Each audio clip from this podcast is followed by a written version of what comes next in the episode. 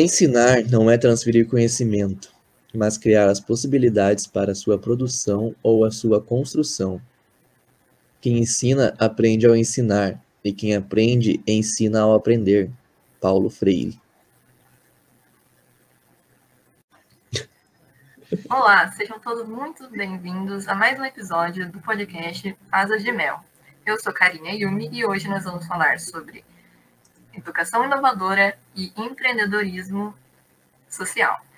E para nos acompanhar nesse episódio de hoje, eu tenho um convidado muito especial que tem um ótimo gosto musical. Pode entrar, Alex. Olá, tudo bem? É, primeiramente, gostaria de agradecer o convite é, e espero que o nosso bate-papo aí seja de grande aproveitamento para vocês que estão nos ouvindo. Então, para dar início a esse episódio, eu vou propor um desafio que, na verdade, é uma recomendação musical. Cada um de nós vai fazer uma recomendação de uma música que a gente esteja escutando. E, para começar, começa você, Alex. Bom, é, a minha indicação musical hoje, é, eu trouxe a música That's My Way, que é do Seu Jorge do Ed Rock. Quem não sabe, o Ed Rock é um integrante dos Racionais. E tem essa música que foi lançada em, se eu não me engano, 2009.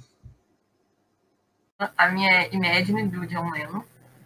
Que ela é linda, maravilhosa. É porque I hope someday you enjoy us and the world will be as one. É isso. Então, agora que já feitas as recomendações, vamos partir para o nosso tema.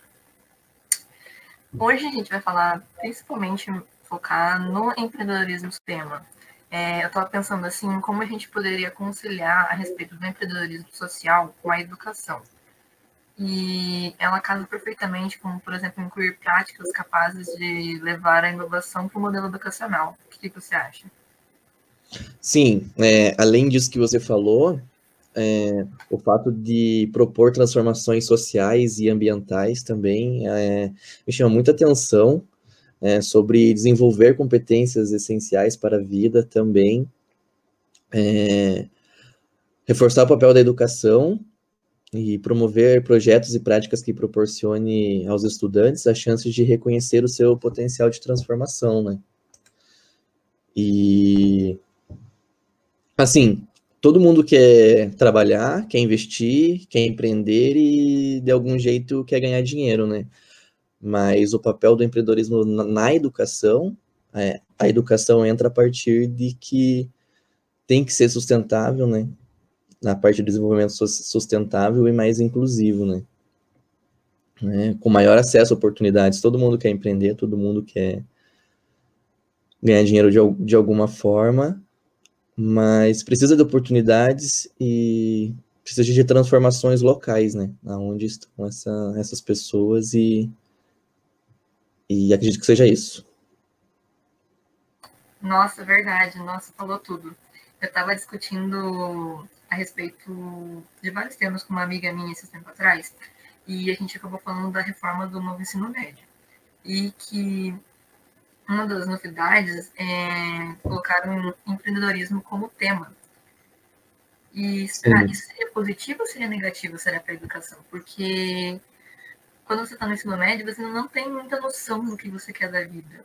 E mas isso poderia ajudar, né? E a gente ficou, será que é bom? Será que não é? Então, é, eu acredito que, que seja bom sim, né? Educação nunca é demais. E, assim, falar sobre uma coisa que. O que está na moda agora é empreender, né? É, a, é a, o, o futuro é empreendimento. Então, por que a gente não falar mais sobre isso dentro da sala de aula, né? Sim, como você falou, é você reconhecer o potencial dos alunos para que eles consigam transformar o mundo. Exatamente. Aí, né, eu estava assistindo um vídeo sobre isso e é, o Guilherme Oliveira, que estava fazendo a apresentação, ele falou que para um empreendedorismo social dar certo, precisa ter a participação de vários atores, como, por exemplo, da empresa, de uma ONG, do governo, da comunidade, da sociedade, e que somente juntas, trabalhando com o mesmo foco, que elas vão conseguir fazer a transformação, fazer que elas é, obter sucesso. Sim. E aí, né, ele também citou o Michael Potter, que é assim, o cara da administração do empreendedorismo. E aí eu fui dar uma pesquisada, né? E segundo ele, o Michael Potter, uma empresa é uma empresa sem planejamento, no caso, é como uma folha seca, que se move, é, ele, ela se movimenta de acordo com a direção do vento, é, o que dificultaria o sucesso dessa empresa. Ou seja, também vale a boa estratégia e o bom planejamento. E aí o Guilherme, né, o apresentador, ele falou também do valor compartilhado do Michael Potter, que ele resumiu em ao se trabalhar em conjunto com todos os atores, aceleramos os resultados, ou seja, a inovação social. Você concorda? Sim, concordo e vale ressaltar que é, é importante deixar claro que o empreendedorismo social ele, ele não limita, ele não se limita ao campo dos negócios, é, ele não reproduz a fragilização das relações de trabalho, não responsabiliza os jovens e pobres por soluções para, para problemas estruturais. Então, eles não vão conseguir resolver problemas que eles não têm, as, que eles não têm conhecimento e também não vão querer resolver outros problemas que não sejam os deles. E des, não desconsidera as referências e o contexto socioeconômico desses jovens e também não silencia a juventude, né? Não dá para implantar um modelo antigo nesses jovens que estão agora com, com o calor na a flor da pele aí, querendo mudar essa nova forma de empreendedorismo, né? Sim, é o novo perfil do aluno, né? Tem que acompanhar. Exatamente. E aí, é, né, cabe, cabe aos, aos, aos professores é, articular isso, né? E, Serem os guias. Exatamente. Dar um norte para esses alunos e para para esse público que está querendo aprender e se, se integrar desse empreendedorismo social. Exatamente. E o empreendedorismo social, como foi dito é, pelo Guilherme, é, é, deveria seguir o que eles chamam de 4D, as quatro dimensões, que é o social, ambiental, financeira e cultural.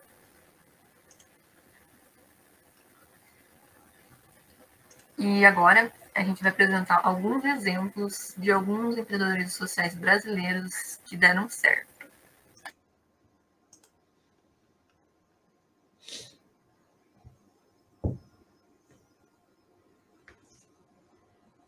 Você pode falar do primeiro, Alex?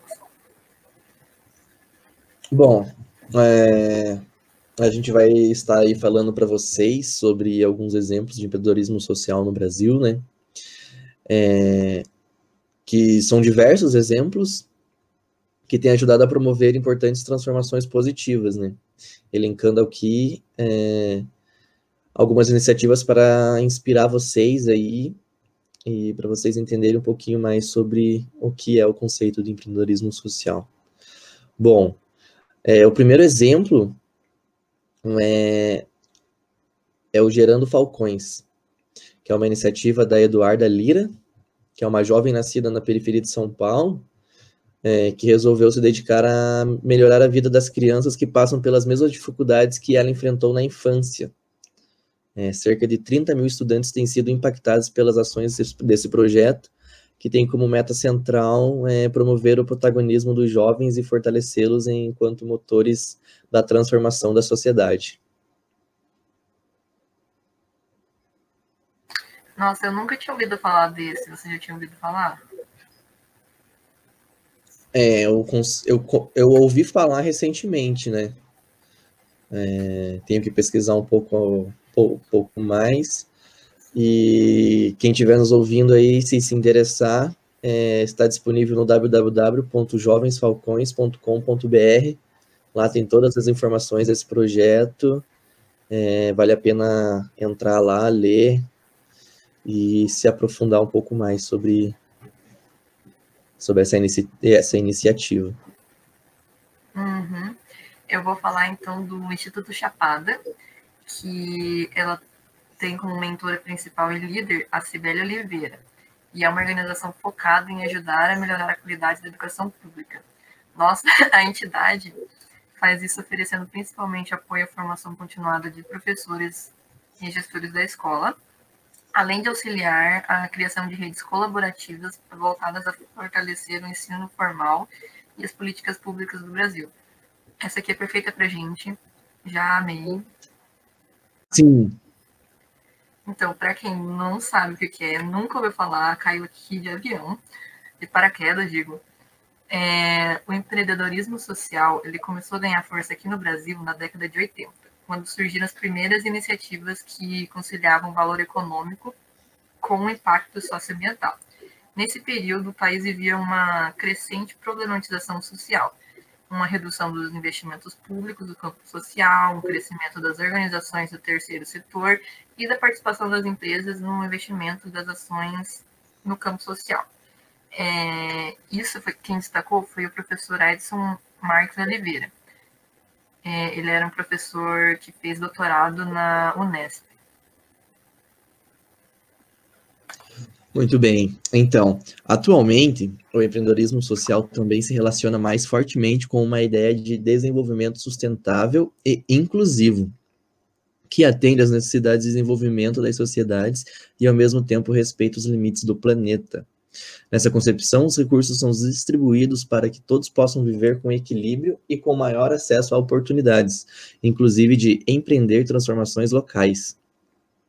O desenvolvimento de soluções planejadas e executadas por agentes do próprio território e impactados por vulnerabilidade tornou-se cada vez mais comum e desejável.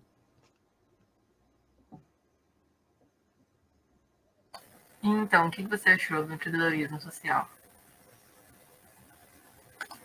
É, o que me chamou bastante atenção, né, é esse apoio à formação continuada dos, dos professores e dos gestores de escola, que eu acho que é importantíssimo. É, muitas vezes, assim, o foco tem que ser os alunos, mas tem que ser também os, os professores e os gestores da escola também tem que estar é, participando desse, desse foco aí. A gente tem que olhar para eles também e tem que se preocupar, porque eles também estão no processo de aprendizagem, é, eles também têm que se desenvolver, também têm que aprimorar os seus conhecimentos, porque a gente quer conhecimento para os alunos, mas sem professores e sem gestores capacitados, a gente não vai chegar a lugar nenhum. Pois é. Aí mais informações é no www.institutochapado.org.br.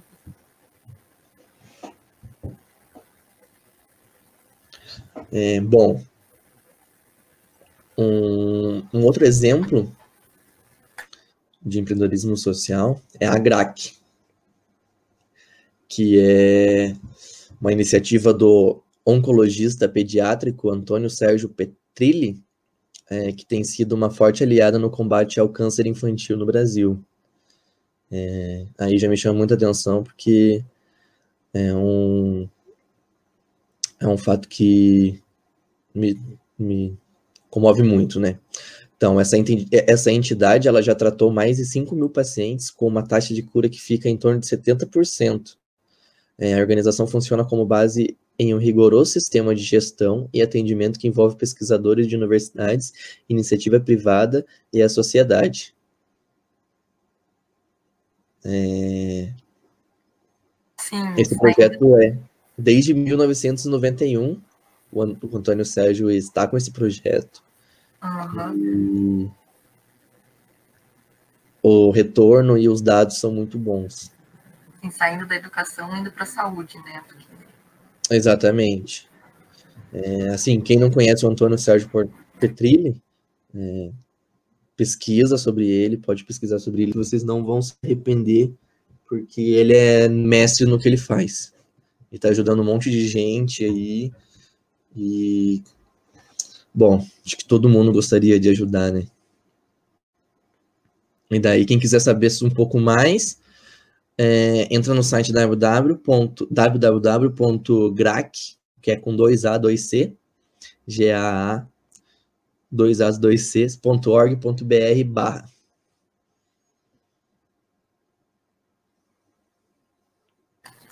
Eu vou falar um pouquinho sobre a CID. Essa eu já tinha ouvido falar. E, e, ela foi iniciada como um trabalho de faculdade da Ação Social para a Igualdade das Diferenças e ela atua desde 2010. É, o compromisso dela é auxiliar na gestão de escolas e instituições que trabalham com pessoas especiais. É, Alexandre Amorim, Luiz Rivas e Diego Oliveira, é, digo, e Diego Moreira, conduzem a organização que desenvolveu uma metodologia administrativa que aplicam nas entidades atendidas, com o objetivo de melhorar a qualidade de ensino gratuito oferecido a pessoas especiais. Você tem alguma coisa a dizer? Bom, é... também gosto muito de desse lado da, da inclusão, me chama muita atenção, é, leio bastante sobre isso. É... Trabalhar com pessoas especiais, assim, para quem já teve oportunidade, é, é vixe, muito, muito gratificante. E o Alexandre Amorim, o Luiz Ribas e o Diego Moreira é, estão conduzindo essa organização aí de uma forma bem, bem bonita, bem feita e com o objetivo de melhorar a qualidade no ensino, no ensino gratuito, né, oferecido para essas pessoas que muitas vezes não têm condição de pagar um, um ensino particular ou algo do tipo. Então, muito, muito bacana essa ação social deles. Exatamente, concordo com você. E aí, para mais informações, caso alguém queira saber mais, é na www.acidbrasil.org.br. E falando da última, Alex. Então, daí para finalizar, é, vou falar sobre um projeto que usa o esporte, que particularmente é um dos mais legais que eu, que eu vi, é o Adapt Surf que usando o esporte como instrumento, é, ele tem o objetivo de promover a inclusão e integração social das pessoas com deficiência ou mobilidade reduzida, né? É uma das formas encontradas para para esse feitio, né? Foi o surf adaptado. O Instituto promove, divulga e difunde o surf como modalidade de esporte adaptado, é, desenvolvendo parcerias com entidades ligadas ao esporte, escolas de surf e outros projetos, e é, também quem quiser participar, eles estão abertos, e para quem gosta de pegar um surf aí, gosta de ajudar, gosta de, de promover a inclusão, a integração social, é, com esses caras. E daí, quem quiser saber um pouco mais, é www.adaptsurf.com www.surf.org.br. Isso eu achei interessante porque há um tempo atrás estava discutindo com outra amiga que ela faz educação física. E aí ela estava falando de uns trabalhos que ela tinha que fazer que envolve esportes adaptados. Tipo, ah, eu vou dar uma aula de vôlei adaptado, vou dar uma aula de tênis adaptado. E eu estava me explicando como que ela faz, né? Porque eu fiquei super curiosa. Sim, é, se eu não me engano, eu não sei se é esse projeto, o Adapt Surf, mas já, já vi no, no Caldeirão do Hulk, já vi em, em, em outros programas é, essa modalidade de surf adaptado e é, é muito legal, cara. É muito legal para essas pessoas que precisam, né, que tem essas mobilidade, mobilidades reduzidas, e muito legal também para quem está lá ajudando, fortalecendo, é, de, de alguma forma, né? Para que esse projeto aí siga, siga ajudando tantas pessoas aí e, e alegrando tantas pessoas. Sim, e para quem não sabe, quem estiver escutando esse podcast agora, é, a gente está 40 dias para as Olimpíadas de 2020. E o surf e o skate acabaram de entrar como modalidades das Olimpíadas. É uma novidade. Eu só não sei a respeito das Paralimpíadas, mas as Olimpíadas estão aí. É isso aí. Então é isso, eu acho que fechou. Acabamos por aqui. Muito obrigado pela sua participação, Alex. Foi incrível a conversa. Obrigado vocês pelo convite. Espero aí ter contribuído de alguma forma. E aguardando aí o próximo convite para novos temas e Ah, pode É deixar no aí. episódio sobre Beatles. e é isso aí. Escutem That's My Way. Que vocês não vão se arrepender. Escutem BTS. Valeu! Fechou.